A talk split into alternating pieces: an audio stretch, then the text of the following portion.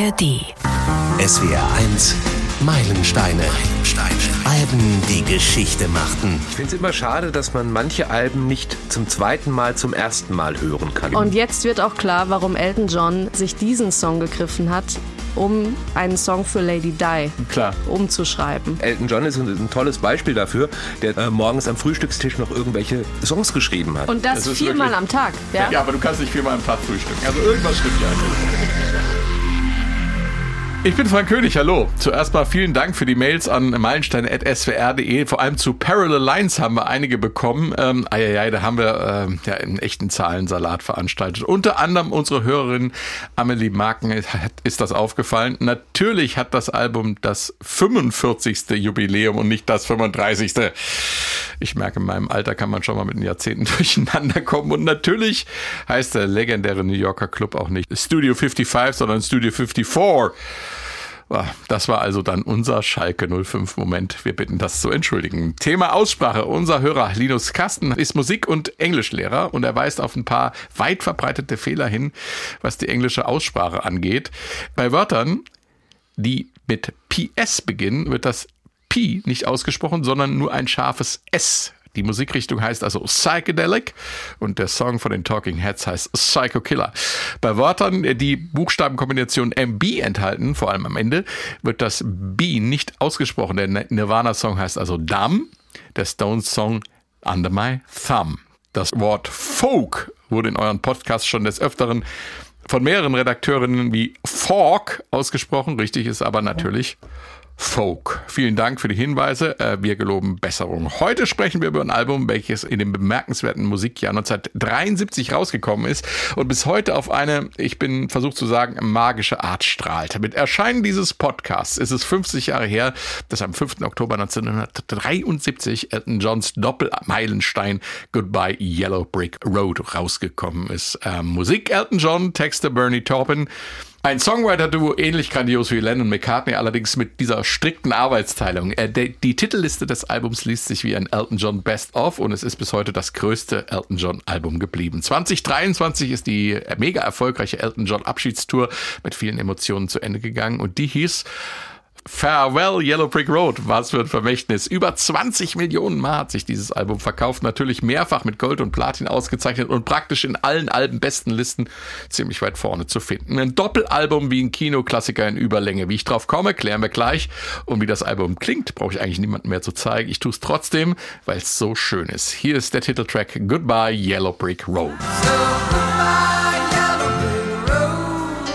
Und die Nummer hier ist im wahrsten Sinne des Wortes unsterblich Candle in the Wind.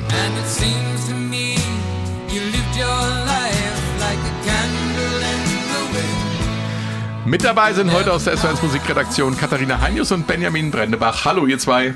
Hallo. Benjamin, das Jahr 73 ist im Moment prominent in den Meilensteinen vertreten, haben wir ja schon öfter mal gehabt. Deshalb von mir nur ein paar Stichworte zum Jahr. 73 war das Jahr der ersten Energiekrise. Die Deutschen durften an vier Sonntagen im November ihr Auto nicht benutzen. In den USA dreht sich alles um die Watergate-Affäre. Präsident Nixon ähm, hat seine politischen Gegner ausspionieren lassen und muss deshalb 1974 zurücktreten. Und 1973 ist auch das Jahr der vielen Meilensteine. Falls ihr die anderen Folgen zu 1973 noch nicht gehört habt, sei euch The Dark Side of the Moon, Pronounced Leonard Skinner, Innovations oder Hello empfohlen. Und das Jubiläumsjahr ist ja noch lange nicht zu Ende. Da kommt noch was. Und ihr seht schon, da war einiges angesagt von Southern Rock bis Soul, von Prog Rock bis Glam. Eigentlich krasse Gegensätze, könnte man meinen. Aber die finden sich praktisch alle auf Goodbye Yellow Brick Road wieder. Benjamin, was war los bei Elton John 1973? Erzähl uns mal die Vorgeschichte dieses Albums. Naja, 1973 hatte Elton John schon äh, sechs Alben rausgebracht und er war auch mittlerweile eigentlich ganz oben angekommen. Er hatte gerade eine ziemlich erfolgreiche Welttournee hinter sich, die er auch in den USA gespielt hat. Und äh, der Vorgänger oder das Vorgängeralbum von Yellow Brick Road, also Don't Shoot Me, I'm the Piano Player, das ging in den USA auf Platz 1 der Albumcharts. Crocodile Rock, das war seine erste Nummer 1 in den USA als in den Singlecharts. Auch damals war es schon so, wenn du in den USA es geschafft hast, dann bist du eigentlich ganz oben. Er wollte allerdings auch in, in Großbritannien natürlich ganz nach oben, war auch schon auf dem Weg, aber so richtig den Durchbruch, den hatte er da irgendwie noch nicht. Den bekam er dann erst eigentlich mit Goodbye Yellow Brick Road. Ähm, jetzt, er hatte also eben gerade sein Nummer 1 Album raus, Don't Shoot Me, I'm the Piano Player. Jetzt musste er dann nachlegen. Und das wollte er mit dem ganzen Team auf Jamaika tun, ähm, in der Hauptstadt in Kingston. Und da hatten die Rolling Stones vorher ihr Album aufgenommen, Go Zetsu. Und ich kann mir so richtig vorstellen, er hat sich das so vorgestellt, ja, das ist doch wunderbar, sitzen wir da in der Karibik irgendwie am Meer in einem schicken Hotel und haben ein schickes Studio und können irgendwie ein bisschen was aufnehmen, aber es kam dann irgendwie ganz anders. Das klappte nämlich alles so überhaupt gar nicht. Äh, Bernie Taupin, der hat das mal so ganz schön erzählt. Eines der größten Probleme war das Studio. Sie kamen dann damals an und dann wollten sie eigentlich aufbauen, wollten sie dann die ganzen Instrumente aufbauen und vor allem dann auch die äh, Mikros aufbauen, um die Sachen abzunehmen. Und dann hieß es, äh, ja, äh, da sage ich einem Kumpel Bescheid, der kommt morgen und bringt das dann morgen vorbei. Also so ungefähr. Ich kenne jemanden, der jemanden kennt, der irgendwann mal angeblich ein Mikrofon besessen hat. Und so ging das eigentlich die ganze Zeit weiter. Und Abgesehen davon gab es noch in Kingston gerade ziemliche Protestbewegungen, dadurch, dass halt eben die Wirtschaft von Jamaika ziemlich down war und es den Leuten halt wirklich auch schlecht ging. Und es war noch, die Stadt war noch in Vorbereitung auf einen ziemlich großen Boxkampf. Fraser gegen äh, Foreman war das damals. Ja. Und äh, da war also ohnehin schon Chaos. Ja, und dann kam es halt so, dass sie das im Endeffekt über Nacht haben sie dann entschieden, äh, nee, Freunde, das wird hier alles nix und sind dann eben außer Landes geflogen, sind dann nach Frankreich geflogen, in ein altbekanntes äh, Studio, das äh, Chateau d'Herouville, so heißt es. Da hatten sie vorher schon auch zwei Platten aufgenommen und haben auch schon andere große, also Jethro Tull, Cat Stevens hat dort aufgenommen und da sind sie dann quasi angekommen und da konnten sie dann endlich an Goodbye Yellow Brick Road so arbeiten, wie sie das wollten. Und trotzdem gab es ja auf dem Album eine kleine Reminiszenz an Jamaika, die äh, äh, ein bisschen seltsam wirkt auf dem Album, aber äh, Jamaika wurde verewigt äh, in dem Song Jamaica Jacko.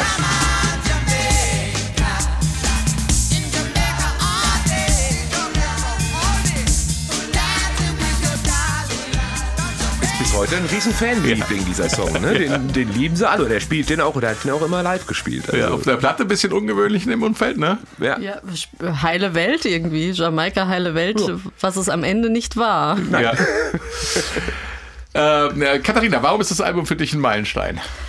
Es ist das Hollywood-Album von Elton John, so würde ich es bezeichnen. Ähm, Bernie Taupin erzählt wunderbare Geschichten, kleine Kurzfilme eigentlich. Also jeder Song ist so eine Art Episode und Elton John komponiert dazu die richtige Filmmusik, möchte ich fast sagen, weil man hat äh, schon das Gefühl, man taucht in die Cowboy, in die Wildwestern-Filme mit ein. Und Elton John hat immer mit, mit, mit seinem Pianospiel und auch mit den Arrangements, die drumherum dann noch passieren, greift diese Ideen oder diese Welten, die Bernie Taupin in seinen Texten schafft, auf. Und ähm, ja, also man muss sich auch überlegen, Elton John war 26 zu dem Zeitpunkt, als sie Goodbye Yellow Brick Road geschrieben haben. Bernie Taupin war 23. Sie haben auch noch so ein bisschen ihre Kindheit reflektiert mit diesen Cowboy- und Indianer-Geschichten, die Aber es drauf ist ja sind. nicht nur Cowboy und Indianer, es ist ja alle möglichen Genres Ach, eigentlich alle, vertreten. ja, alle, also es geht auch um Marilyn Monroe und so, also ne, wir, wir kommen ja noch Ja. auf die Geschichten konkreter. Ähm, und das Album ist, das ist einfach gute Musik. Also da muss man nicht lange drum rumreden. Die Band hatte Spaß, die hatten Spaß in Frankreich, das war alles gut, das war ihre Homebase, die kannten sie schon, sie kannten sich aus. Es ist gute Musik und äh, es macht einfach Spaß, dieses Album durchzuhören, weil man immer was erlebt. Man ist so ein, auf so eine Art Abenteuerreise. Den SR1 Meilensteine Podcast findet ihr übrigens zuverlässig in der ARD Audiothek und wer den da abonniert, der verpasst auch keine Folge. Steigen wir also ein ins Album und schon der Opener ist etwas ganz Besonderes. Eigentlich zwei Stücke, die wie damals bei den Rock- und Art-Rock-Bands häufig der Fall, äh, ineinander übergehen.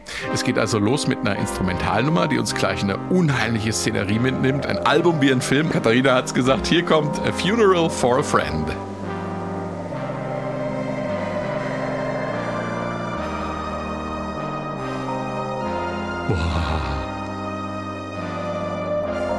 Das Totenglöckchen.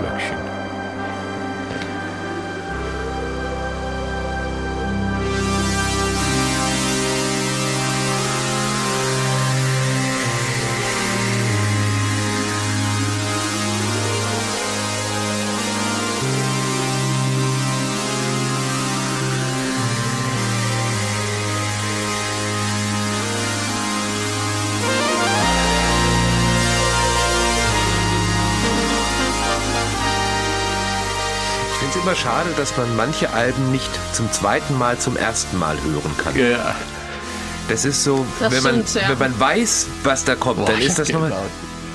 Ja. Ist, und wenn man das zum ersten Mal hört und du weißt nicht, was da kommt, Ja. dann ist das ja noch viel stärker, Ja. dieser Eindruck. Und stell dir vor, du bist irgendwie Kind 1973 oder junger Mann- Mensch und kaufst dir dann diese Platte, legst die auf. Ja.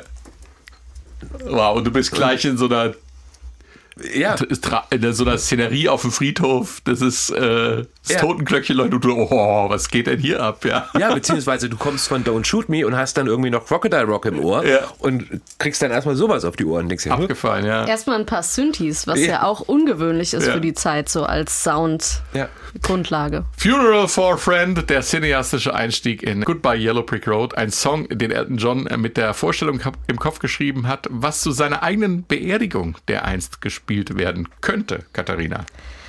Ja, und er hat auch gleichzeitig, wollte er diesen Song nicht, eigentlich nicht als Opener für das Album haben, weil er wollte nicht mit einem Trauermarsch einsteigen. Hat er aber gemacht. Hat er dann doch gemacht, aber er hat ja den Song kombiniert mit Mhm. Love Lies Bleeding. Also es gibt sozusagen zwei Songs in einem, du hast es ja auch schon Ja. angesprochen. Und vor diesem Song gibt es ja noch das Intro, was wir auch eben gehört haben, was sozusagen das ganze Album eröffnet. Und da war eigentlich die Idee, ähm, weil der, das Album ja sehr filmisch angelegt war, Mhm. die äh, Erkennungsmelodie von 20th Century Fox drunter zu, also Ah, als Anfang Fanfare, ja. einzuspielen.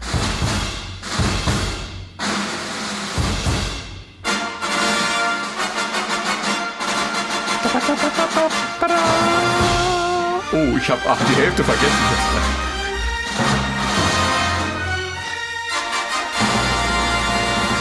Also so hätte das Album auch anfangen können. Das war zumindest die Idee, aber ähm, sie haben die Rechte dafür nicht bekommen. Also haben sie später, nachdem sie dann wieder in London waren, also sie waren ja dann in Frankreich, haben äh, das Album, ich möchte mal sagen, so roh aufgenommen. In London wurden dann die Overdubs gemacht im Trident Studio. Ähm, Also Overdubs sind die zusätzlichen Instrumente, Stimmen und genau, so weiter. Äh, Mhm. Streicherarrangements und so, die sind dann alle erst in London dazugekommen. Mhm. Und dann äh, ist der Tontechniker David Henschel hergegangen und hat sich aus äh, anderen Songs Teile rausgesucht, die er dann als Intro verwendet hat. Also wir hören hier am Anfang Teile aus Candle in the Wind oder ähm, Danny Bailey oder I've Seen That Movie Too. Aus diesen Songs hat er sich ähm, kleine Melodien rausgegriffen, weil äh, und hat versucht, die zusammenzubauen, auch ähnliche Tonarten irgendwie zu verwenden und hat dadurch dann äh, hat das dann noch mal sy- synthetisch auch unterlegt und hat damit das Intro gebaut vor dem Song Funeral for a Friend und vor Love Lies Bleeding, also dieser dieser epische Anfang besteht eigentlich sozusagen aus drei Teilen. Und äh, eigentlich interessant, so ein Doppelalbum anzufangen mit so einem Brett. Ja? Ja. Also man steigt eigentlich nicht fluffig ein, sondern man wird erstmal so, buff, das ist die komplette Bandbreite, die wir sozusagen auf diesem Album erfahren. Ja, ist ja spannend. Das war ja, glaube ich, auch ein ziemlich moderner Synthesizer damals, ne? Der ARP. Das war ein Moog-Konkurrent.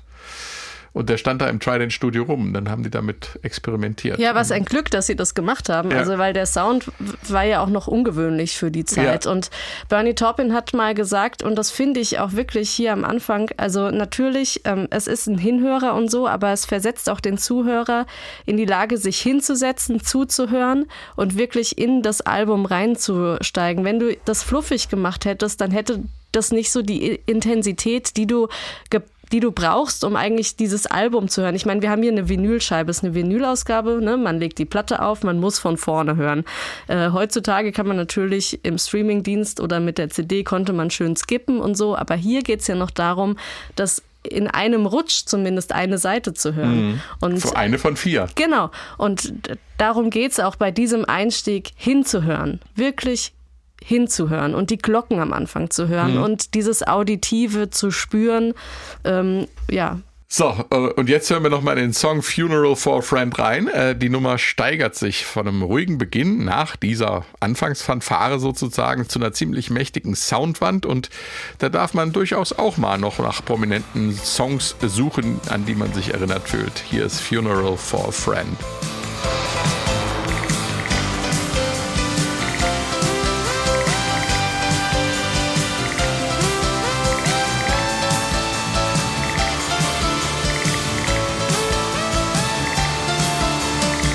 Ja, jetzt so langsam wird man hingeführt zu Benjamins Assoziation.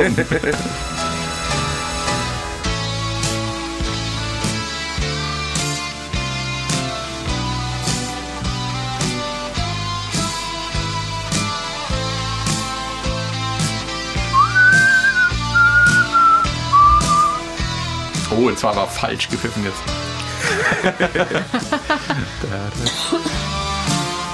Keine zweite Karriere als Scorpion-Sänger bei dir. Nein, nein, ist nicht drin. Nein. Aber Benjamin. Da, da, da, da, da, da, da, da. So. Wenn das noch nicht Layla ist. Liegt nicht so fern, die sag wie es ist, es ist geklaut. Aber es ist gut geklaut. Derek and the Dominos, Derek and the Dominos, ähm, genau. waren zu dieser Zeit ja gerade, oder das war schon ein paar Jahre her, äh, mit Layla ein Riesenerfolg auch bis heute. Und äh, wenn man sich da mal den Schluss anhört, nicht ganz unähnlich.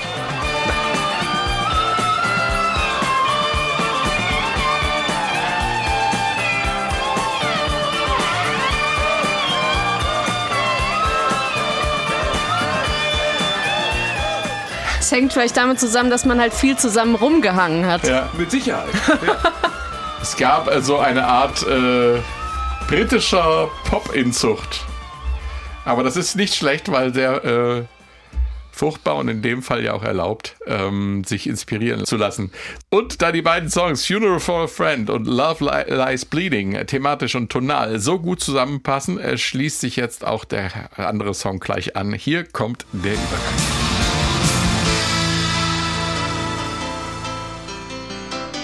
So, du hörst einfach Elton John. Also die Art, wie er anschlägt. Ja. Jetzt sagt nicht, das war ein anderer Pianist. Ein Schüler von ihm. Ja, das stimmt aber schon. Er hat schon einen eigenen An Anschlag und eine eigene Betonung. Ja. Und das ist das, was, was ihn ausmacht als Rock'n'Roll-Pianist. Ja. Ja. Ja, er kommt doch auch eher aus diesem Honky-Tonk eigentlich. Ja, genau. Und das ist, das hört man. Ja.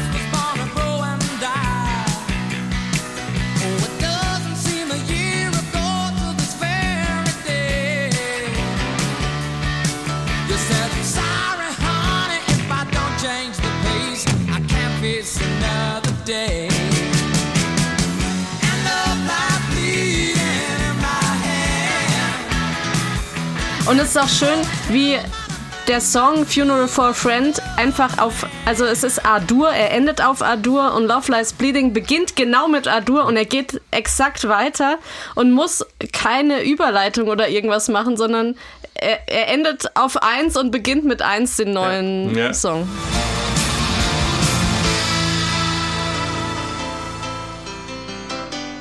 Mit Love Lies Bleeding nimmt das Album gleich so richtig Fahrt auf. Und wenn ich gesagt habe, äh, dass die beiden Songs thematisch gut zusammenpassen, es geht wieder um den Tod, aber nur im übertragenen Sinne, Benjamin. Genau, im, im Endeffekt äh, um den Tod einer Liebe. Ja. Also zumindest vordergründig. Ja, also da wird jemand von seiner Freundin oder seinem Freund eben verlassen. Und zwar nicht unbedingt, weil da keine Liebe mehr ist, sondern weil sich das Gegenüber eben sehr verändert hat und in seinem Leben sich sehr viel getan hat und ein anderer Weg eingeschlagen wurde. Und jetzt steht halt eben der Erzähler, in dem Fall Elton John, dann da mit, ja, wie er im Endeffekt sagt, mit dem blutenden Herz in der Hand. Wobei ich mich immer gefragt habe, heißt das eigentlich Love Lies Bleeding? Also äh, Liebe liegt blutend oder Liebe lügt blutend? Beides. Man weiß es nicht. Also ich, ich, ich würde mal die Wortspielhölle vermuten. Es ist es, oder? Ja, ja. Nee, ist ja gut. Ist ja, ist ja prima, dass, dass man sich darüber Gedanken machen kann. Ergibt ja beides poetisch irgendwie Sinn, wenn man Genau. länger drüber nachdenkt. Naja, im Endeffekt, also wird eben diese, diese Geschichte erzählt. Er, der Erzähler wünscht dann am Ende auch noch viel Glück. Also sie gehen eigentlich jetzt, sie gehen ja nicht im Streit so gesehen auseinander, sondern eher so dieses traurige, wir wissen, dass es eigentlich zu Ende ist. Und was aber dann weiter übertragen ist es eigentlich, geht es darum, das hat äh, zumindest Bernie Taupin dann auch äh, mal erzählt, dass er sich gerade in dieser Situation damals wiedergefunden hat. Er hat Erfolg gehabt, großen Erfolg gehabt und hat aber dafür natürlich auch sein Privatleben sehr stark einschränken müssen. Er war ständig auf Tour, das ist so, äh, wenn du in diesem Geschäft bist und erfolgreich sein möchtest. Und er war zu der Zeit verheiratet schon und hatte, äh, glaube ich, auch ein Kind, wenn mich nicht alles täuscht, bin mir nicht ganz sicher. Aber er sagte einfach diese Entfernung durch den, also dadurch, dass er jetzt so in diesen Rock Musikbereich gegangen ist, in dieses Geschäft reingestiegen ist, hat er einfach auch nicht mehr die Zeit gehabt, um sich um die Familie so zu kümmern, wie er das wollte. Und Bernie Taupin war ja in dieser Phase auch nicht mehr nur der Texter von Elton John, sondern er war Bandmitglied. Er stand zwar nicht jeden Abend irgendwie mit auf der Bühne oder war nicht in der ersten Reihe, aber er war offizielles Bandmitglied. Ja. Und das macht einen Unterschied. Das war nicht nur in Anführungszeichen der Texter, der für Elton Nein. John geschrieben hat. Genau. Das finde ich ohnehin bei den beiden, man kann es eigentlich auch nie so unterscheiden. Also wenn man Elton John singen hört, dann meint man ja ohnehin immer, das sind seine Ja, Worte ist- und seine so zu Geschichte. ihm. Das passt Ja. so perfekt. Aber das sind tatsächlich eben Bernie Toppins Worte und auch Ideen. Und also, auch Erinnerungen. Ja? und Erinnerungen, genau. Das ist Also, abgefahren. Also so eine Verbindung zwischen zwei Menschen auf so einer, auf so einer Ebene, ne? Ja. Kaum zu erklären. ja, es ist absolut Also perfekt. irgendwie eine, und eine Cloud, äh, äh, die die beiden sozusagen zusammenschaltet und jeder zapft sich das raus. Ja, das kommt aber möglicherweise daher, ähm, wo sie angefangen haben. Sie haben ja als sagen. Songwriter angefangen und sie waren beim Musikverlag äh, äh, Ende der 60er Jahre bei Dick James Music und, äh, und sie haben eigentlich für andere geschrieben, auch schon als Duo. Und, ähm, und ich glaube, da lernt man sich auch gut kennen, wenn man, wenn man Mit Sicherheit, ja. wenn man sich A, mit sich, sich selbst beschäftigt, weil das muss man als Songwriter, aber auch mit anderen. Und dadurch, dass sie sich beide so perfekt kannten, wusste natürlich auch Bernie Taupin, welche Texte zu Elton John passen. Und, und umgekehrt, Elton John wusste, was, äh, was er von Bernie Taupin erwarten kann. Und, äh, und das ist, glaube ich, dieser Start als gemeinsames Songwriter-Duo für andere. Das ist, glaube ich, der Kern, warum das dann auch für das Projekt, so nenne ich es jetzt mal Elton John, da ist natürlich viel mehr draus geworden, äh, was natürlich die Grundlage war. Ja. Da, Und da ist ganz, ganz kurz, Ja. um da einzuhaken, was ich ganz spannend fand eigentlich, ist auch, da wieder gab es wieder diese Begründung, also warum Elton John dann im Endeffekt gesungen hat, weil sie gesagt haben, okay, wir finden eigentlich niemanden, der die Sachen so aufnehmen möchte oder so aufnehmen kann, also mache ich es halt. Das kam ja bei Bowie später, der hat es ja genauso nochmal gesagt. Es gibt keinen, der die Songs so singen kann, wie ich sie hören möchte, also mache ich selber. Und er musste ja eh ein Demo aufnehmen. Genau. War übrigens Ja. bei der Stimme der Meinzelmännchen damals genau das Gleiche. Also Bowie, Elton John und Meinzelmännchen. Also wenn das mal nur... Nein, aber das ist ja, das ist ja grandios, vor allem, weil äh, wenn die Arbeitsteilung so klar ist, dann hast du ja, äh, gut, bei den Beatles, Lennon McCartney war es natürlich auch fruchtbar oder Jagger, Jagger Richards oder was weiß ich, es waren auch fruchtbare Duos, aber da war die Arbeit doch, bei, bei den Stones war die Arbeitsteilung eigentlich auch ziemlich klar, ne? Also Ja, aber, Jagger eher für die Texte, oder? weil, Ja, aber, aber auch nicht so ganz komplett. Ja, Also- und, und bei, bei, bei den Beatles ist ja dann letzten Endes ein Teil dieser Konkurrenzsituation, die dann irgendwann ungesund wurde, raus entstanden. Und hier ist ganz klar, du machst die Texte, ich mach die Musik. Es ist eigentlich. Ja, weil es ist ja klar, wenn du Songwriter, also wenn du Songwriter und Komponist bist, dann denkst du ja beim Songwriting, also bei den Texten, schon eine gewisse Art von Melodie und Songstruktur mit.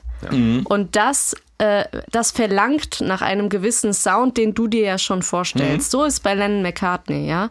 Deswegen hat das irgendwann nicht mehr funktioniert, weil dann die Vorstellungen, äh, die, äh, zu de, die zu dem Song hätten führen sollen, so weit auseinandergingen. Bei Elton John und Bernie Taupin ist es exakt getrennt. Ja, Bernie Taupin liefert nur die Texte und zwar ausschließlich und Elton John macht nur die Musik.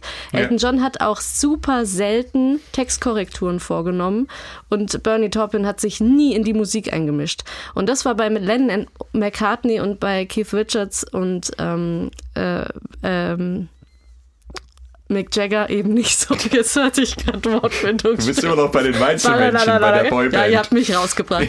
Nein, ähm, genau. Aber nee, um das klar zu machen, weil das war hier tatsächlich 100 Prozent, 100 Prozent klar. Und da gab es auch keine, also wenn man sich die Urheberrechte dann anguckt, da Mhm. wurde nichts geteilt vom Text und da wurde nichts geteilt von der Komposition. Ja, so. Aber es ist ja auch so, dass sie halt eben im Endeffekt, natürlich, es gab die Elton John Band, also er hat ja schon immer mit den gleichen Leuten oder sehr, sehr lange mit den gleichen Leuten zusammengearbeitet, aber es waren eben auch wie du sagst, es war eher ein Projekt von diesen beiden. Ja, und wenn du einen Lennon McCartney hattest oder sowas, dann hat der eine halt eben ein Let It Be geschrieben und äh, kam dann mit dem Song und dann wurde das im Studio dann weitergearbeitet. Und da, dass sich darüber dann Streitereien entzünden können, das ist klar, weil du hast eben deinen Song und denkst, so könnte der sein und so soll der sein. Und dann kommt irgendwer und sagt dir, da mach noch Streicher drunter oder wie auch immer. Ne? Aber um Ja. da keine Missverständnisse äh, äh, aufzubringen, ähm, die Band hat mit der Komposition an sich nichts zu tun. Die hat dann Genau, mit dem das- Arrangement zu tun. Die Komposition ist, ist Klavierbasis. So. Ja. Natürlich. Bis Und auf dann einen Song kommt die kommen wir Band später noch Bis dazu. auf eins, ähm, ja, auf Kommen wir später noch Album. dazu. ähm, aber jetzt, wir haben so viel von der Band geredet. Es war eine feste Band. Und wir kriegen öfter mal Mails an meilensteine.swr.de, dass wir mal sagen sollen, wer denn da überhaupt noch dabei war. Ehre wem Ehre gebührt. Wer, was war das für eine Band? Was für eine Besetzung hatten die? Also wir haben hier mal die Vinyl aufgeklappt. Genau. das, äh, das ist nämlich ganz schön. Ähm, äh, Ja, das ist ja sowieso eine Erscheinung. Reden wir auch Ja, gleich reden drüber. Mhm. wir gleich drüber, aber wenn man aufklappt, dann ist tatsächlich die Band abgebildet und da sieht man einfach, dass es auch eben noch eine Band war. Ähm, wir haben David Johnston an der, an der Gitarre, wir haben Nigel Olsen am Schlagzeug, die Murray am Bass und äh, Bernie Taupin natürlich als Texter wird hier auch mit abgebildet und Elton John hat oben links das größte Foto bekommen, weil natürlich ja irgendwie geht es um ihn. Aber die Band ist mit drin. Und das ist äh, entscheidend. Und die sind ja auch involviert worden in den Aufnahmeprozess. Aber die Komposition, und das war das, worum es ja eben ging, die Komposition, die kam eben von Elton John. Und als wenn die fertig war, und sie haben tatsächlich ja bis zu vier Songs am Tag ko äh, komponiert, aufgenommen und praktisch, also das muss man sich mal vorstellen, da gehört auch eine, eine gewisse Form von Disziplin dazu. Ja. Und, ähm, und es war, und die Band hat wenige Takes im Studio gebraucht. Die haben von Elton John die komplette Songstruktur bekommen, haben es eingespielt und es war auf den Punkt, wirklich. Also sie haben wirklich zwischen ein und drei Takes pro Song gebraucht und das ist wirklich ähm, äh, herausragend. Ja. Da können wir ganz kurz auch mal äh, nochmal drauf eingehen. Also es gibt ja immer wieder die Nachfrage, ähm, wie das ist mit Studioarbeit. In Und unseren Mails, In ja. unseren Mails zum Beispiel, genau. Und äh, gerade Elton John ist ein, ein tolles Beispiel dafür, der zum Teil während der Studioaufnahme oder während der Aufnahmezeit äh, morgens am Frühstückstisch noch irgendwelche ähm, Songs geschrieben hat. Ja, also er hat dann irgendwie einen Text reinbekommen und hat noch einen Song geschrieben, hat den dann äh, direkt weitergegeben, aber da sieht man, das war dann trotzdem noch ein Prozess während der Aufnahme eigentlich ein Prozess, Ja. während andere Bands halt eben hingehen, die wissen schon ganz genau hundertprozentig, diese Songs sollen drauf, diese Songs sollen aufgenommen werden und so sind sie arrangiert. Wenn man jetzt dann sieht, Bernie Taupin schreibt einen Text, Elton John schreibt morgens die Musik dazu, damit das wird das ganze Ding aufgenommen, die Band weiß, was sie spielen soll und dann ist das im Kasten. Also Krass. Und das, ist viermal wirklich- am Tag. Ja. So, ja. Ja, aber du kannst nicht viermal am Tag frühstücken. Also irgendwas stimmt ja. Nein, aber es war wirklich so, dass sie in, in Frankreich äh, dieses dieses Anwesen, dieses Chateau, dieses Schloss haben sie zu ihrem Wohnstudio gemacht. Also das geht auch wirklich nur, wenn du da zusammen wohnst, wenn du keine Ablenkung hast von außen, wo irgendjemand auch Besuch kommt, so, das, das stört alles. Du musst da wirklich als Band eine Einheit sein äh, und das sozusagen als Wohnstudio ähm, äh, wirklich nutzen. Und das war ja auch die große Errungenschaft Anfang der 70er. Ne? Wir haben diese Mobile-Studios und so. Die Bands sind rausgegangen, die Stones, The Who, alle sind rausgegangen und haben woanders aufgenommen. Die wollten nicht mehr in ein Studio. Das war denen So zu steril. klassisches, Ja, Ja. sondern die wollten leben mit der Musik. Und, Mhm. äh, und das haben, haben sie hier wirklich, das habe ich auch vorhin gemeint, warum das für mich ein Meilenstein ist, weil man das spürt. Man spürt diese Begeisterung, dieses Zusammensein von dieser Band und das macht Freude. Kommen wir mal zurück zu Love Lies Bleeding. Äh, Kaum zu glauben, die Nummer hat es elf, als elf Minuten, ein elf Minuten Long-Song in die Playlists der Radios geschafft, besonders in Amerika. Benjamin, für dich als Musikplaner von SWR 1 Rheinland-Pfalz, äh, das ist doch ein Kraus, oder? Äh, so einen elfminütigen Song, der äh, haut dir doch die ganze Stunde kaputt. Da ist doch kein Platz mehr für andere Musik und Inhalte dann, also redaktionelle Inhalte. Also zum Zeitpunkt der Aufnahme dieses Podcasts sind wir kurz vor der Hitparade, wo ich wieder gezwungen sein werde, irgendwelche 25 Minuten Bretter zu spielen. Gut, Hitparade ist ja Ausnahmezustand. Aber äh, ja, es ist ähm, für uns als Musikplaner ist so ein elf Minuten Ding eigentlich eine Unmöglichkeit. Also, weil es verschiebt sich alles, du kriegst keine, keine ordentlichen Titel unter und dann muss man irgendwie vielleicht dann doch früh, früher in die Nachrichten reingehen oder, so, Ja. oder sowas und wirkt den Titel ab und dann kommen zu Recht wieder Beschwerden, dass wir die Titel nicht ausspielen. Also es ist eigentlich unmöglich, so ein Elf-Minuten-Ding ganz normal im Programm zu spielen. Trotzdem haben sie es gemacht. Ja, jetzt war das natürlich damals auch noch ein Stück weit was anderes, ein anderes Radio machen. Also es war ja dann auch noch eher dieses Moderatorenradio, beziehungsweise die Moderatoren waren eher selber auch die DJs. Das heißt, die haben sich die Musik ohnehin selber ausgesucht. Und wenn man heute Moderatoren oder Moder Moderatorinnen irgendwie die Musik selber aussuchen lassen würden, die würden auch alles machen, nur nicht das, was, was sie sollen. Also, ähm, und dann hat es natürlich diesen großen Vorteil, dass so ein 11-Minuten-Song dir die Möglichkeit gibt, Kaffee zu holen, Kaffee wegzubringen, äh, irgendwie einen Kaffee rauchen zu gehen. ist schön ausgedrückt. Also, das, das kannst du halt eben bei einer 2-Minuten-Beatles-Nummer nicht machen. Ja, genau. Äh, Auf dem Album kommt als zweite Nummer das, äh, wie ich schon gesagt, unsterbliche Candle in the Wind. Ich würde aber jetzt gerne äh, von der Albumreihenfolge mal abweichen und erstmal über den Titeltrack sprechen. Der macht die B-Seite der ersten Platte des Albums auf. Hier kommt Goodbye Yellow Brick Road.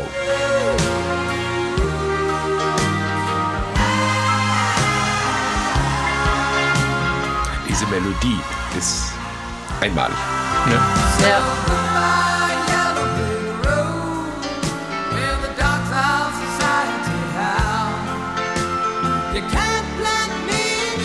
Elton John hat auch mal gesagt, eigentlich kannst du über diese Melodie singen, was du willst. Ja. Das ist immer gut. Ja. Das berühmte Telefonbuch. Genau. so 01758. Oh, da bin ich nicht hingekommen. Naja, war ja jetzt auch Kommt spontan. er heutzutage übrigens auch nicht mehr hin. Goodbye Yellow Brick Road. Der Abschied von der Straße der gelben Ziegelsteine könnte man vielleicht übersetzen. Was hat's damit auf sich, Katharina? Ja, die gelben Ziegelsteine, Goodbye Yellow Brick Road, die spielen natürlich auf den Zauberer von Oz an. Das ist, äh, da lehnt sich Elton John hier an, aber es geht so ein bisschen um die Frage, ähm, was bedeutet mir persönlich eigentlich Ruhm? Also, oder ist es nicht besser, sich auf das Wesentliche zu konzentrieren? Also, es geht um die Stadt, um das, den Glamour, den Glitzer, den man dort hat. Und dann geht es um, ja, die ländliche Heimat, in der man aufgewachsen ist, in der man groß wurde. Also, das, das Wesentliche, was ja auch die eigene Persönlichkeit irgendwie betrifft, so. Ähm, und die Frage nach, was ist Erfolg eigentlich wert? Da, darum geht, Geht mir es. immer so, in dem wenn ich Song. morgens nach Mainz reinfahre. ja. Also so eine Rückbesinnung auch. Du hast ja vorhin erwähnt, Ja, es, äh, ja, da- und dass es- es auch so um, um so eine Geborgenheit geht, Kindheitserinnerungen auch von Torpin. Ja, natürlich. Also er ist äh, auf dem Land groß geworden und ist dann in die große Stadt gezogen, hat dort natürlich auch den Erfolg gesucht, zusammen mit Elton John als Songwriter-Duo und so weiter. Dann hatten sie den großen Erfolg und wenn du, wenn du den hast, dann fragst du dich natürlich, okay, und jetzt? Weil so großartig und das kriegt man ja auch immer wieder gespiegelt, ist es eigentlich gar nicht. Es ist auch ziemlich einsam in dem einen oder anderen Moment. Und dann besinnt man sich zurück, ja, in die Kindheit oder in, in die Familie und fragt sich, wo ist eigentlich das Wesentliche, was macht mich eigentlich aus? Und das äh, ist hier, glaube ich, eine zentrale Frage. Und es geht ja auch um, um einen Film, also äh, Der Zauberer von Oz war der erste Film, den die beiden auch im Kino gesehen haben so. als Kind. Ja, deswegen ähm, ist das auch der zentrale Song, ne? Also Ja. der erste Film, den wir, also den sie im Kino gesehen haben, der Zauberer von Oz, Goodbye Yellow Brick Road, ne? Dann auch der Titel von diesem Album, ähm, macht schon alles irgendwie Sinn. Ist ja auch, äh, der Song endet ja im Endeffekt damit, dass der Erzähler dann auch tatsächlich wieder aufs Land geht. Ne? Er sagt, Ja. lasst, lasst mich in Ruhe mit eurem Kram, ich gehe jetzt wieder zurück. Mhm. Und das, da können wir im Endeffekt direkt wieder an die Diskussion von vorhin anschl äh, anschließen, was Elton John und Bernie Taupin angeht. Ähm, Elton John singt das da so, als sei das eigentlich seine Aussage, aber nein, mitnichten. Also das ist eben das. Bernie Taupin, der kam tatsächlich vom Land der, und der, der hat sich dort auch wohlgefühlt und der hat sich in dieser Glamour-Welt, hat er sich nie wohlgefühlt. Das war nie seins. Er war ja auch nicht derjenige, der auf der Bühne stehen wollte. Das war Elton John und Elton John hat sich da mit allem, was er hatte, reingestürzt. Es kamen ja dann auch entsprechend später die Abstürze dann dazu, aber der hat sich da wohlgefühlt. Das war seine Welt. Und der hat den Glitzer und den Glamour ja auch mit auf die Bühne genommen. Und das wurde Ja. in den Jahren ja auch extremer. Also Ja. in den Jahren hat er ja auch angefangen, dann die großen Glitzer-Outfits und so und so ein bisschen auf Liberace zu machen, ne? den er ja auch, auch verehrt hat, ja. Aber ähm, äh, es, es ist in der Tat so, dass Elton John, und das glaube ich, kommt dann hier in dem Song auch raus, er hat ja auch diese Figur Elton John damit kreiert, mit dem Glitzer und dem Glamour. Und dieser Song ist dann vielleicht auch so eine, so eine kleine Flucht aus dieser Glitzer-Glamour-Welt. Mhm. Zurück, ne? Goodbye, Yellow Brick Road. Ne? Ja, wobei man eben, das, das meine ich damit. Also man, man hört es jetzt als Elton John, der es singt. Aber ich glaube nicht, dass der groß zurück wollte. Das, das, Ja, ja, das ist nicht seine man, Welt. Man nimmt ihm das zwar ab, ja, dass er das da singt. Aber ich glaube, das war nicht seine Welt. Seine Welt war wirklich erstmal dieses Glitzer, Glamour. Ganz interessanter Nebenaspekt, weswegen er zum Beispiel angefangen hat, diese Sachen auf der Bühne zu tragen, weil er sagte, am Klavier sitzend erkennt mich kein Mensch. Ja, am Klavier kannst du nicht sexy sein, da kannst du nie ein Sexsymbol werden. Also muss ich in irgendeiner Weise auffallen, wenn ich da am Klavier sitze. Deswegen hat er dann angefangen, seine Klamotten eben so entsprechend so auszustellen, ja, oder auch eben auf dem Klavier rumzuturnen, mal von oben zu spielen und solche Geschichten, damit da dieses Klavier im Mittelpunkt steht und nicht der Gitarrist oder der Sänger, den sie ja nicht vorne auf der Bühne haben, sondern dass halt eben die Leute sehen, das Klavier ist, das, ist der Mittelpunkt. Und der Song ist ja auch wieder so, eine, so ein Film in sich. Ne? Also es geht ja um den Film Zauberer von Oz und natürlich ist es irgendwie CinemaScope, wenn wir uns diese, diese Sehnsucht, äh, das ist eine richtig schöne Herzschmerzschnulze, ne? als Film auch ähm, kann man sich sehr gut vorstellen. Behalten also diese filmischen Elemente mal im Hinterkopf, da müssen wir nämlich gleich in Bezug auf das Plattencover nochmal drüber reden, aber äh, nochmal direkt zu dem Song. Äh, der wird ja oft als einer der besten Songs überhaupt beschrieben. Der Rolling Stone hat ihn 2010 auf Platz 390 der besten Songs aller Zeiten gesetzt. Wo äh, befinden wir uns denn im musikalischen Kosmos von Elton John in diesem Song, Katharina? Elton John benutzt ja eine Praxis, die er, glaube ich, öfter gemacht hat. Also er hat am Klavier gesessen, hatte den Text natürlich vor sich und hat mit seinem eigenen Repertoire gespielt. Also als Grundlage benennt er selbst tatsächlich den Song Son of Your Father von 1970.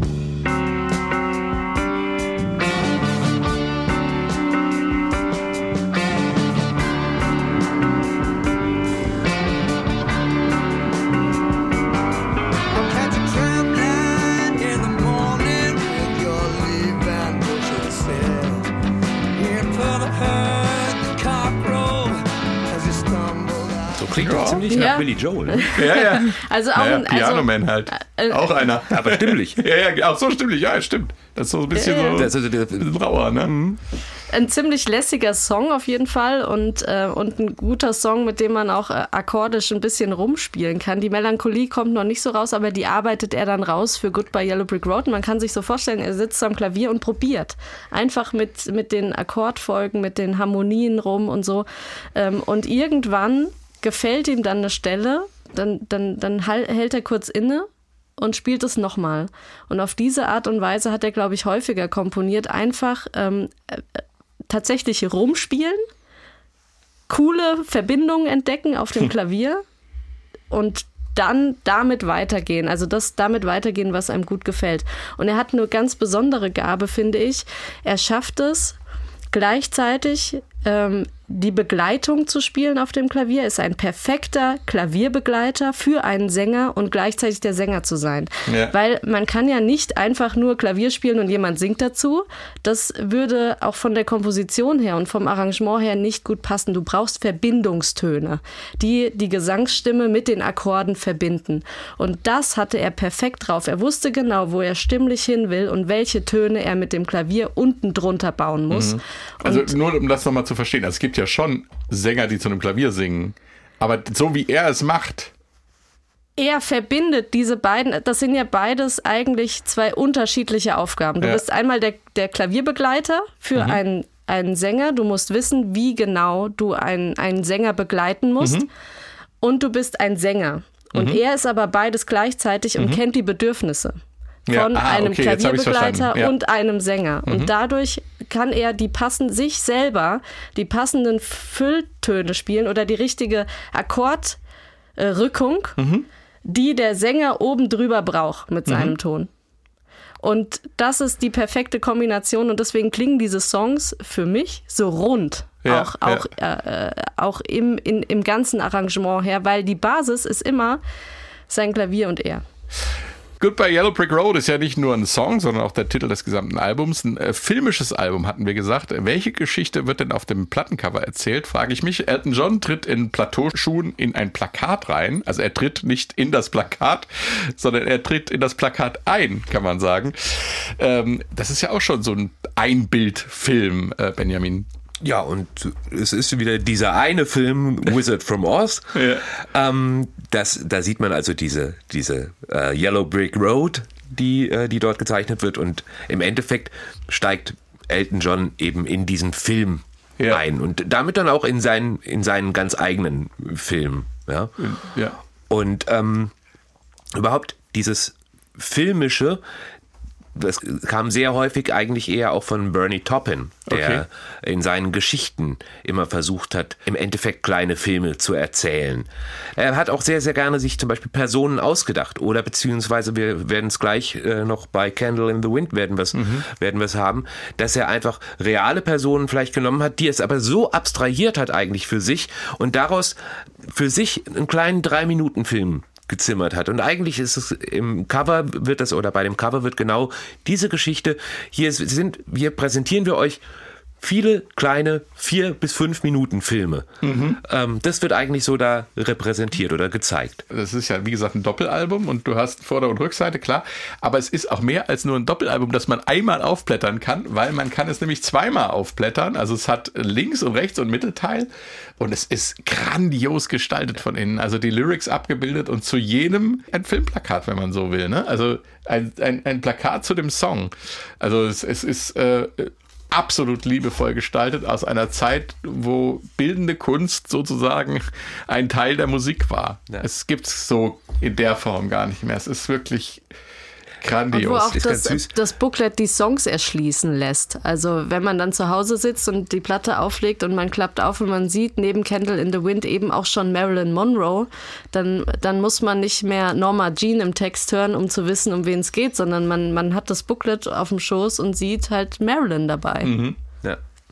Was ich ganz süß finde, ne, ist dieses Foto am oder beziehungsweise das Bild auf dem Cover selber. Dazu gibt es auch ein Foto.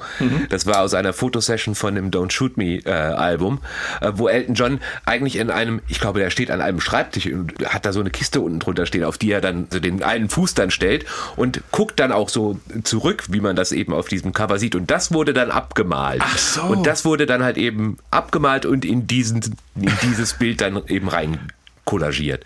Toll, wie sowas manchmal äh, Was mich, sich entwickelt. was mich auch gefreut hat, als ich ihn vor ein paar Jahren live gesehen habe, ähm, hatte er dieses Cover als Pailletten besticktes Bild auf dem Rücken seines Fracks tatsächlich hinten drauf und äh, und er hatte er, er ist mit diesem Album durch die Show gegangen kann man sagen im Prinzip war, du hattest ihn ja auch auf der äh, Farewell Tour gesehen wahrscheinlich. nee oder das war das nicht die Farewell Tour das war die Tour davor Ah, okay. Springen wir zurück an den Anfang des Albums. Track 2 ist Candle in the Wind. Ich habe es ja schon gesagt, unsterblich, wunderschön und auch vom Film inspiriert. Nachgeborene glauben ja oft, es gehe um Leben und Sterben von Lady Di, Princess of Wales. Aber im Original geht es um das Leben und Sterben einer gewissen Norma Jean Baker, besser bekannt unter dem Namen Marilyn Monroe, was uns ja schon einen Hinweis auf ihre tragische Geschichte gibt.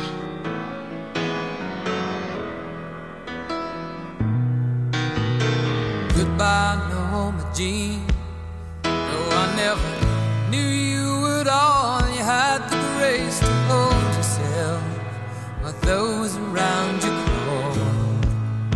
Ja, da hört man das auch ganz extrem, was du gesagt hast, wie er die Pausen setzt vom, vom Klavier und dann mit dem Gesang drauf geht. Also hier fällt es mir jetzt, wo du es gesagt hast, extrem auf. Ne? ja mill, and they made you change your name. And it seems to me you lived your life like a candle in the wind. Ja, er hat immer eine Brücke geschaffen Ja. zwischen Klavier und Gesang und Ja. das, das lässt es zu einer Einheit werden. Ja. Ja, er lässt aber beiden auch die Freiheit, ne? Auch das, ja. Das meine ist- ich mit Brücke. Ja, genau. Ja. Das, Es geht vordergründig um Norma Jean Baker, die unter dem Namen Marilyn Monroe in eine falsche Identität gepresst wurde. Sie war nicht nur auf der Leinwand eine fiktionale Figur, sondern eben auch ihr ganzes Leben als Filmstar war letzten Endes eine inszenierte Geschichte, was sie schließlich in den Tod getrieben hat. Aber eigentlich steht sie in dem Song als Metapher für eine bestimmte Art, sein Leben in der Öffentlichkeit leben zu müssen, Katharina. Ja, es geht um die Zerbrechlichkeit von Glamour. Also, und es geht darum, dass man den Tod äh, idealisiert und vor allem von berühmten Persönlichkeiten äh, idealisiert und sie dann auf eine gewisse Art und Weise unsterblich macht. Durch Also, den Tod. Praktisch eine Metapher. Man könnte auch, äh, was weiß ich, äh, Jim Morrison Ja, einsetzen. du könntest oder- Jim Morrison einsetzen, du könntest James Dean einsetzen, du könntest äh, ganz viele andere äh, auch dafür einsetzen. Im Prinzip eine Metapher, wobei Bernie Taupin ja auch äh, in Anführungszeichen ein großer Fan, also er, er negiert das auch im ein oder anderen anderen Moment, aber er hat tatsächlich 1971 zu seinem 21. Geburtstag von Elton John ein Kleidungsstück von Marilyn Monroe geschenkt bekommen. Also irgendwie scheint er ja doch äh, dann auch ein Fan von ihr gewesen zu sein. Ah, er sagt immer, es stimmt Er nicht. sagt immer nein. Ja, aber ich, ich weiß ist ja es nicht nicht so an genau. Marilyn Monroe zu verehren. Also. Ja, aber diesen Ausdruck Candle in the Wind, der geht allerdings auf die Äußerung von dem Musikmanager Clive Davis zurück, der ja viele große Stars gemanagt hat in der Zeit, unter anderem Janis Joplin, später dann Whitney Houston und hat dann auch Aretha Franklin zum Comeback verholfen. Also er war wirklich einer von den, von den ganz, ganz großen Managern im Geschäft. Ähm, und äh, er hat zu Janis Joplin äh, mal gesagt, äh, ja, Kerze im Wind, also Candle in the Wind.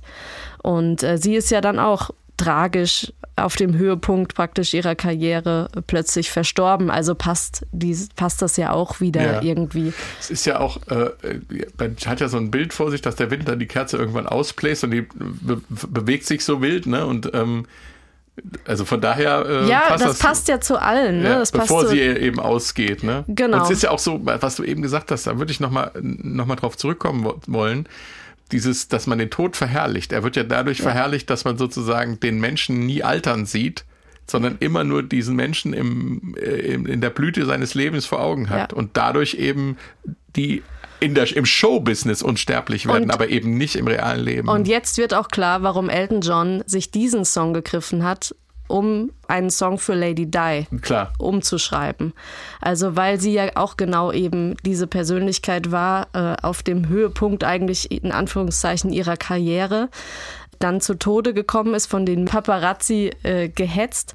Wo wir gerade dabei sind, wie nachhaltig Candle in the Wind und das ganze Yellow Brick Road Album die Popkultur beeinflusst hat, fällt mir ein, dass äh, es ja von vielen Songs bis heute Coverversionen in Hülle und Fülle gibt. Es äh, würde den Zeitrahmen dieses Podcasts bei weitem sprengen, im Detail darauf einzugehen. Candle in the Wind hat unter anderem Ed Sheeran gecovert, der musikalischen Enkel von Elton John sein könnte. Und es gibt auch eine deutsche Version von Udo Lindenberg, ähm, der ja nun eigentlich gar nichts mit Elton John zu tun hat, bis auf dass er natürlich auch eine schrille Type ist.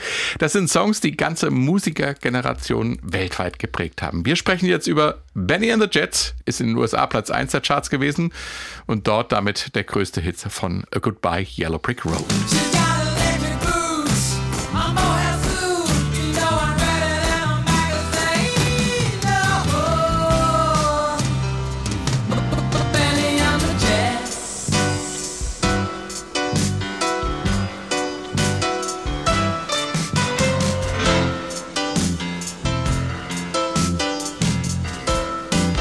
Benny and the Jets klingt nicht nur wie ein Bandname, ist auch einer. Wieder so ein eigener kleiner Film im Song und der Name der Band gebietet es, den Namensvetter zuerst sprechen zu lassen, Benjamin.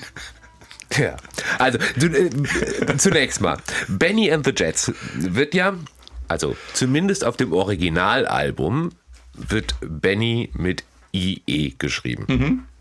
Und es kommt schon manchmal vor, dass manche Menschen mich auch Benny statt Benjamin nennen. Ist uns hier auch schon rausgerutscht. Kommt vor, ja. Kann ich auch mitleben. Was aber dann jedes Mal kommt, ist dann die Frage, wenn jemand dann irgendwie mir schreibt, keine Ahnung, WhatsApp oder sowas, kommt jedes Mal die Frage, wird's mit Y geschrieben oder wird's mit EE geschrieben? Und genau so war es auch hier tatsächlich. Es sind tatsächlich in verschiedenen Ländern verschiedene Versionen dieses Songs im Endeffekt abgedruckt worden oder dieses Songtitels, nämlich einmal mit IE und einmal mit Y. Was jetzt richtig ist, also bei mir, wenn mir irgendwer als Benny schreiben möchte, dann immer bitte mit Y. Das wäre mir wichtig. Aber das ist witzig. Ich glaube, das wurde je nach, äh, je nach Schreibweise in den verschiedenen Weltregionen, glaube ich, ähm, bewusst ausgewählt, wenn mich nicht alles täuscht. Ob das bewusst- Oder, oder es hat einfach jemand falsch gesetzt, weil er es nicht wusste. Ich weiß es nicht. Also man kann es ja eigentlich, also Namen kannst du ja in jeder Weltgegend gleich schreiben eigentlich, oder? Okay, ich weiß nicht, Also- ob die Engländer es anders machen wie die Amis mit Benny und Ben Y. Egal. Schwamm drüber. Ähm, es geht ja um die Geschichte einer fiktiven Band. Genau. Benny and the Jets. Was hat's mit denen auf sich? Komm. Einer, einer fiktiven äh, Science-Fiction-Band tatsächlich, also die ja auch Roboter imitieren sollen. Ja. Und deswegen macht Elton John, was Bernie Taupin auch ziemlich cool fand, B -B -B Benny and the Jets. Also er macht so robotermäßig B -B -B Benny. Heute Und- sind wir so weit, ja, dass die würde Sprachimitation ich- besser funktioniert. ärgert sich bis heute, dass er das nicht die Idee hatte. Genau, genau. Und, ne? Der Link zu heute, vielleicht haben sie hier schon an die erste KI-Band gedacht. Ja, Und die gibt es ja mittlerweile auch schon. Aber Stimmen werden ja heute ein bisschen besser generiert, als die stottern ja nicht in der Regel. Ich finde allerdings- Benny in the Jets. Das stimmt. Bernie Taupin sagte ja, wie, wie hat er das genannt? Das ist eine Proto-Sci-Fi-Punk-Band. Allein das 1973 schon so zu, sich auszudenken, finde jetzt, ist schon auch zukunftsträchtig. ja, Interessant ist ja auch, äh, habe gelesen, dass äh, Taupin hi- hinterher mal irgendwann Addicted to Love gesehen hat. Das berühmte Video von Robert Palmer, äh, wo diese roboterartige Band auf der Bühne steht und äh, äh, sich quasi nur mechanisch wie Puppen bewegt. Und er dachte, hä? Das ist doch genau das Bild, was ich beim Schreiben von dem Song vor Augen hatte. Es ist schon echt witzig. Aber vielleicht, wer weiß, vielleicht hat Robert Palmer ja genau die, den Song gehört und gedacht, genau so soll es aussehen. Vielleicht überträgt sich sowas ja auch tatsächlich unterbewusst über Musik, wer weiß es schon. Und Toppin selber zum Beispiel, der hat sich ja wiederum inspirieren lassen, also zumindest bei dem Bild, den er von dieser Benny hatte. Benny ist nämlich in in dem Song ist sie eine Sängerin, also kein, kein Typ, sondern eine Frau.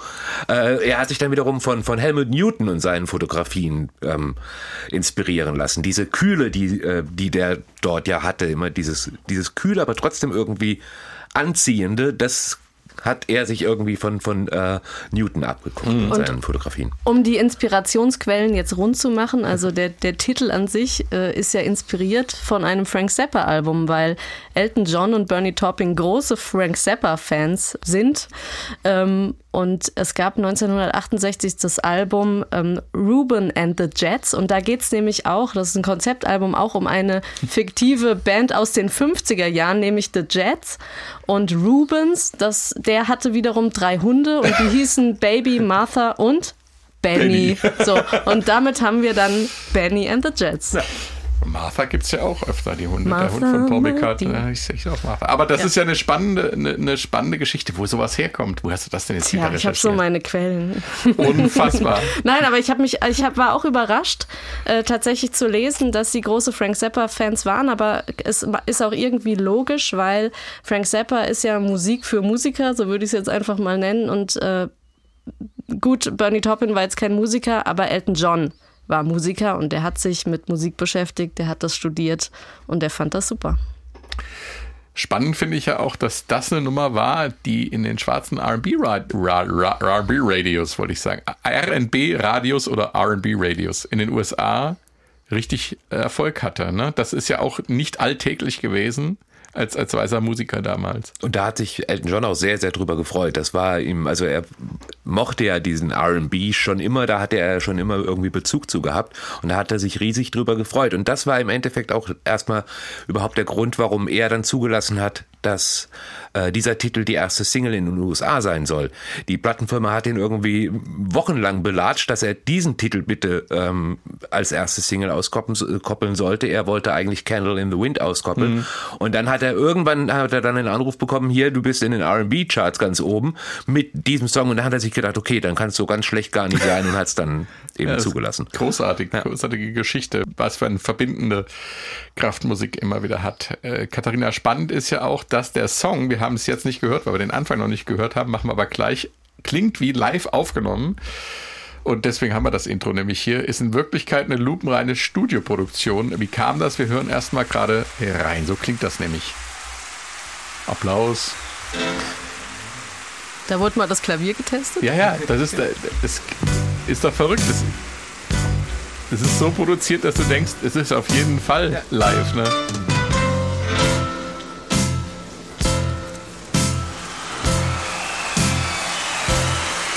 Auch wir, also Selbst als nicht nur Musiker dieser erste Akkord, auch wie er das reinrollen lässt Ja. und wie die den Applaus hier gesetzt haben. Genau nach Sounddesignmäßig auch toll gemacht. Und ne? den Jubel, ne? Der, der Ja, ja. Sänger fängt an zu singen Ja. und die Leute jubeln nochmal auf. Ja. Was ist da passiert? Sie wollten in der Tat eine Live-Version aus dem Song machen, ha- haben aber natürlich, ne, es ist ein neuer Song, ne, noch, noch nicht live aufgeführt fürs Album sozusagen. Sie haben einen Ausschnitt aus einem Jimi Hendrix-Konzert drunter gelegt, nämlich vom Isle of Wight Festival, ähm, eine Platte, die 1970 erschienen ist. Und da haben sie den Applaus. Die man schwer findet übrigens. ja, wir haben sie, wir haben echt das komplette Hörfunkarchiv durchgesucht. Wir haben sie nicht gefunden. ja. Was schade ist, weil es ist, äh, wir hätten gerne den Ausschnitt irgendwie rausgeschnitten. An die Hendrix-Fans, es kam, glaube ich, 91 und 2007 oder so in, in die Dreh rum, wurde eine andere Titelfolge nochmal veröffentlicht. Genau, die stimmt aber nicht mit dem, mit diesem Album überein. Ja. Und da ist der Applaus her. Genau, und da ist der Applaus her. Anderem. Ne? Das waren ja auch aus äh, Elton John Konzerten zum Genau. Teil, aber, Aber genau. genau, aber sie Man haben hört auch nicht, dass das Unterschiede sind. Ne? Das ist einfach ein Publikum. Ja. Ja, ist, ist ja auch vollkommen okay und sie haben hier wirklich tatsächlich Sounddesign betrieben, weil sie, weil sie eben den Applaus drunter gelegt haben. Möglicherweise haben sie den Akkord dahingesetzt, weil da irgendein Geräusch war, das sie nicht wollten. Nee, nee, ich weiß, ich- das habe ich nur wieder es? gelesen, ja. Das war Zufall. Der hat den Akkord geschrieben, äh, gespielt und Ah, ja, ich gut. weiß jetzt nicht mehr, wer gesagt hat. Äh, klingt wie so, klingt ja wie bei einem Live-Konzert, dass da mal jemand das Klavier testet. Lassen wir drauf. Und dann sind die auf die Idee gekommen, glaube ich, daraus diese Live-Geschichte zu machen. Genau, also das war aus Versehen schon, schon auf angedrückt, im Endeffekt auf Aufnahme gedrückt. Ah, perfekt, ja, und, dann, wunderbar. und dann haben sie es gehört und haben sich gedacht, ja cool, machen wir so. Cool. Ja. ja, und so ergibt sich dann halt auch auf, auf diesem Album, äh, kommt dann eines zum anderen und äh, es lebt ja auch von dieser Spontanität und von dieser Kreativität, die sie ja dann auch da im Studio, in diesem Wohnstudio auch ausleben konnten und die sie dann auch mitgenommen haben nach London. Also ich glaube, Spontanität kann man hier auch fett über das Album drüber schreiben. Unbedingt.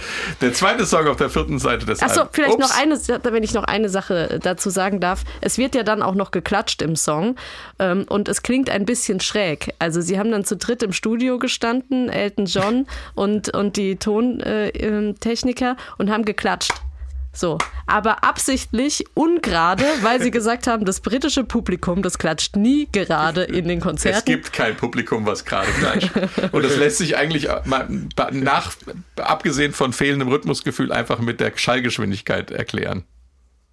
Oder? Ja, also, Also ich meine, der, der, bei Klatsch. großen Venues ja auf Ja, jeden. Fall. Bei, ja. bei großen, auf jeden Fall. Auf jeden, also sie wollten das imitieren und haben es ja auch geschafft mit einem Mini-Delay und so. Und dann hört sich das wie ganz viele an, die klatschen. Also Das Konzertpublikum würde es nicht schaffen, absichtlich falsch zu klatschen. Also, das ist das Problem.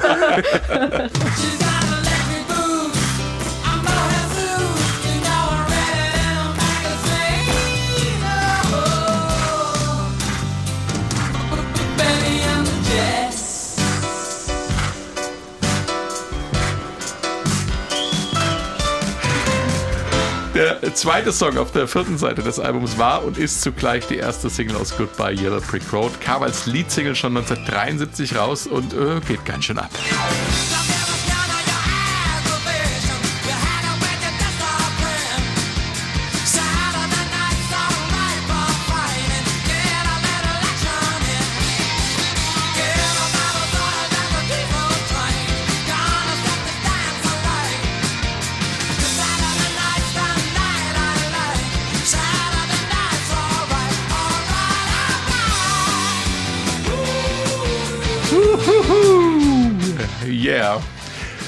Und jetzt mal aufs Gitarrenriff achten. da durfte er sich endlich mal austoben. Ah, was ein Gitarrenrocker. Ist jetzt nicht Elton John typisch und äh, wenn auch nicht ausgeschlossen in seinem Sound mal eine verzerrte Gitarre. Hören wir öfter mal, aber nicht so im Vordergrund, Benjamin. Und du als Rolling Stones Fan und Experte, äh, das klingt ja ganz schön, äh, als hätten die Herren hier Pate gestanden, oder? So ein bisschen schon, ja. Das, das Billboard-Magazin, das hat das äh, so beschrieben, das ist eine Mischung aus äh, Crocodile Rock und Gimme Shelter. Fand ich eigentlich eine ganz schöne Gimme Beschreibung. Crocodile. Ja, genau. Rock Me Shelter. Rock Me Shelter. Nein, es ist schon einfach ganz klar die, dieses Riff, Riff Rock, das, was die Stones Ja. eigentlich so groß gemacht haben. Und das ist auch so ein bisschen das, was ja Elton John auch immer so ein, durch die Karriere so ein bisschen begleitet hat. Er wäre eigentlich gerne Rocker gewesen und auch als solcher anerkannt. Und das wurde er nie, um ehrlich zu sein. Also er war immer, er ist eigentlich immer einer der ganz, ganz Großen der Popmusik, aber er ist kein Rockmusiker. Er, auch bei Goodbye Yellow Brick Road, bei dem Album jetzt, er fängt an, an mit A Funeral for a Friend und Love Lies Bleeding, was schon wirklich diesen Glamrock so ein bisschen hat. Aber wenn er dann anfängt zu singen, diese Stimme ist kein Rock. Die ist toll, die ist super, aber sie ist kein Rock. Und genauso ist es bei der Gitarre jetzt hier, finde ich.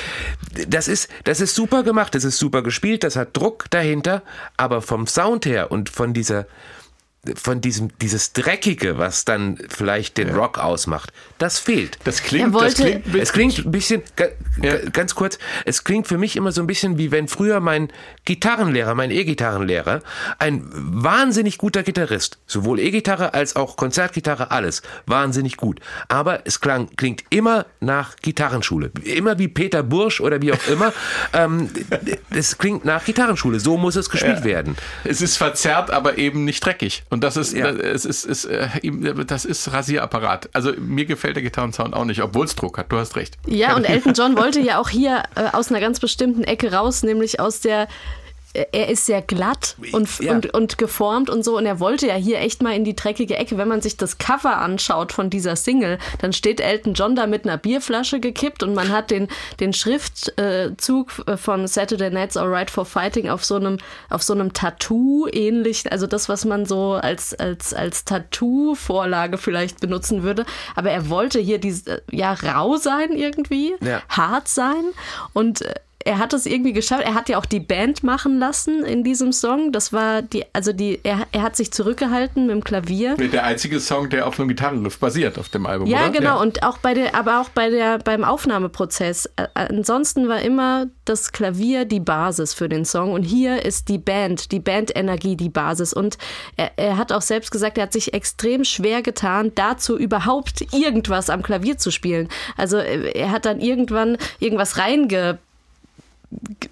friemelt. äh, Du wolltest dass nicht irgendwas- sagen. Ja, wollte ich jetzt nicht sagen. Aber dass, dass irgendein Klavier drin ist von ihm, ja. Aber er hat sich da schon schwer getan und er wollte diese Bandenergie ja auch nicht ersticken mit dem schweren Klavier, sondern das sollte ja immer noch irgendwie äh, vorantreiben. Also es ist ein interessanter Song für Elton John auf jeden Fall. Und Absolut. du hast es vorhin erwähnt, äh, er hat ja immer im Sitzen am Klavier gesessen und konnte dadurch nicht dieses äh, Frontman-Sex-Symbol werden, was andere konnten. Aber bei diesem Song hat es mal anders gemacht und das hört man. Ja, da hat er gestanden bei der Aufnahme. Und das ist einfach, das macht einfach schon was mit dir, wenn, also da kannst du noch so ein guter Musiker sein. Also Das hat ja einfach von der, von der Haltung her ist das schon mal eine ganz andere Geschichte. Und du hast auch nichts, an dem du dich festhalten kannst. Also wenn du ein Klavier vor dir hast oder auch eine Gitarre vor dir hast, ähm, dann hast du irgendwie was, an dem du dich festhalten kannst. Und das leitet dann auch schon mal so ein Stück weit Energie ab. Wenn Ja. du aber nur da stehst und nur das Mikrofon eventuell in der Hand hast oder die Mikrofonstange dann da hast, dann ist das alles, wo du alles reinpacken kannst. Und das Ja. hört man schon, das tut er da. Ja, also, auf jeden Fall. Inhaltlich geht es, glaube ich, um Jugenderinnerungen von Torpin an, an Kneipenschlägereien, die er als Teenager erlebt hat. Ne? Also da so eher so raue, pubertäre Auseinandersetzungen. Und die Nummer ist ja die einzige, die äh, in Jamaika schon mal produziert worden ist, wo sich der Kreis jetzt wieder schließt zum Eingang unseres Podcasts. Äh, da gab es eine Version, die haben die aber ganz schnell wieder verschwinden lassen. Torpin oder Elton John haben gesagt, es klang wie aus einem schlechten Transistorradio gespielt. ja. Zwei, was ist das Vermächtnis dieses Albums? Was bleibt? Ich meine, na klar, wir haben es eben gesagt, äh, unsterblich, Candle in the Wind, aber das sind ja so viele unsterbliche Songs drauf. Die wird man auch in 50 oder 100 Jahren noch hören, denke ich mal. Mit ziemlicher Sicherheit. Ja. Ein Album, das sich über Generationen weiterträgt und äh, Man das muss sich nur die Liste der, der Coverversionen mal ansehen. Ne? Ja, das und er hat es jetzt, weil Benjamin vorhin den Rockstar, der in Elton John äh, schlummert, angesprochen hat und er wäre doch gerne so wie die Rolling Stones. Sie adeln ihn ja jetzt und haben ihn ja mit auf ihr neues Album äh, äh, genommen, das, Das im toll. Mhm. Oktober erscheinen wird. Also von daher wird er ja jetzt auch von Ihnen noch offiziell in den Olymp der geschafft. Rockstars aufgenommen. Aber Elton John steht für sich und dieses Album Goodbye Yellow Brick Road steht auch irgendwie für sich und markiert auch einen, ähm, einen Karrierestep für ihn, der ihn weitergeführt hat und der ihn ja kreativ, glaube ich, damals auch schon auf eine neue Stufe gehoben hat und der ihn auch hat frei werden lassen, weil er hat ja auch, äh, wir haben es vorhin angesprochen, seine eigene Plattenfirma gegründet, 1973, so wie viele andere ja auch. Die, äh, die Beatles haben es vorgemacht, dann kamen die Stones und, äh, und damit ähm, ha- hat er sich ein Stückchen Freiheit äh, erspielt und diese Freiheit, finde ich, hört man heute noch und ähm, diese Freiheit hat man all die Jahre auch weiter gespürt. Und er hat, finde ich, mit diesem Album auch so ein Stück weit sein eigenes Genre manifestiert. Also das ist dieser Elton John Pop. Das ist ja ähnlich, auch, auch ABBA zum Beispiel. Das, äh, das einfach nur Pop zu nennen wäre zu wenig. Also das ist, solche Musiker wie jetzt zum Beispiel Elton John oder eben auch ABBA zum Beispiel, die haben ein, eigentlich ein ganz eigenes Genre und schaffen es, das über mehr als 30 Jahre, 40 Jahre zu bespielen. Und zwar ohne, dass es langweilig wird. Und bei Goodbye Yellow Brick Road, bei diesem Album, da war meiner Meinung nach so wirklich der, der Anfang, also er hatte, wie gesagt, da schon sechs Alben draußen, aber da war der Anfang dieser Weltkarriere, dass sie wirklich so weitergeht, da war der Grundstein dann wirklich gelegt. Und er hat ja diese ganzen, das haben wir auch am Anfang rausgearbeitet, alle Stile, die es damals gab, irgendwie in dem, fast alle, in dem Album zitiert. Ne? Das, das Ja. ist ja das, diese, diese, die Musik splittete sich auf und hier findet sie nochmal auf grandiose Weise zusammen. Ja, zitiert und aber auch dann sich selber zu eigen gemacht. Also auch wieder sein eigenes Ja. Ding da drauf gesetzt. Ob man das dann mag oder nicht, das ist dann die andere Geschichte, ja. Aber er hat sein eigenes, seinen eigenen Sound daraus Das kreiert. ist die große Kunst des Songwritings und das ist dieses Album. Danke für das Schlusswort, Frau Heinius. Das war's mal wieder. Macht's gut. Tschüss.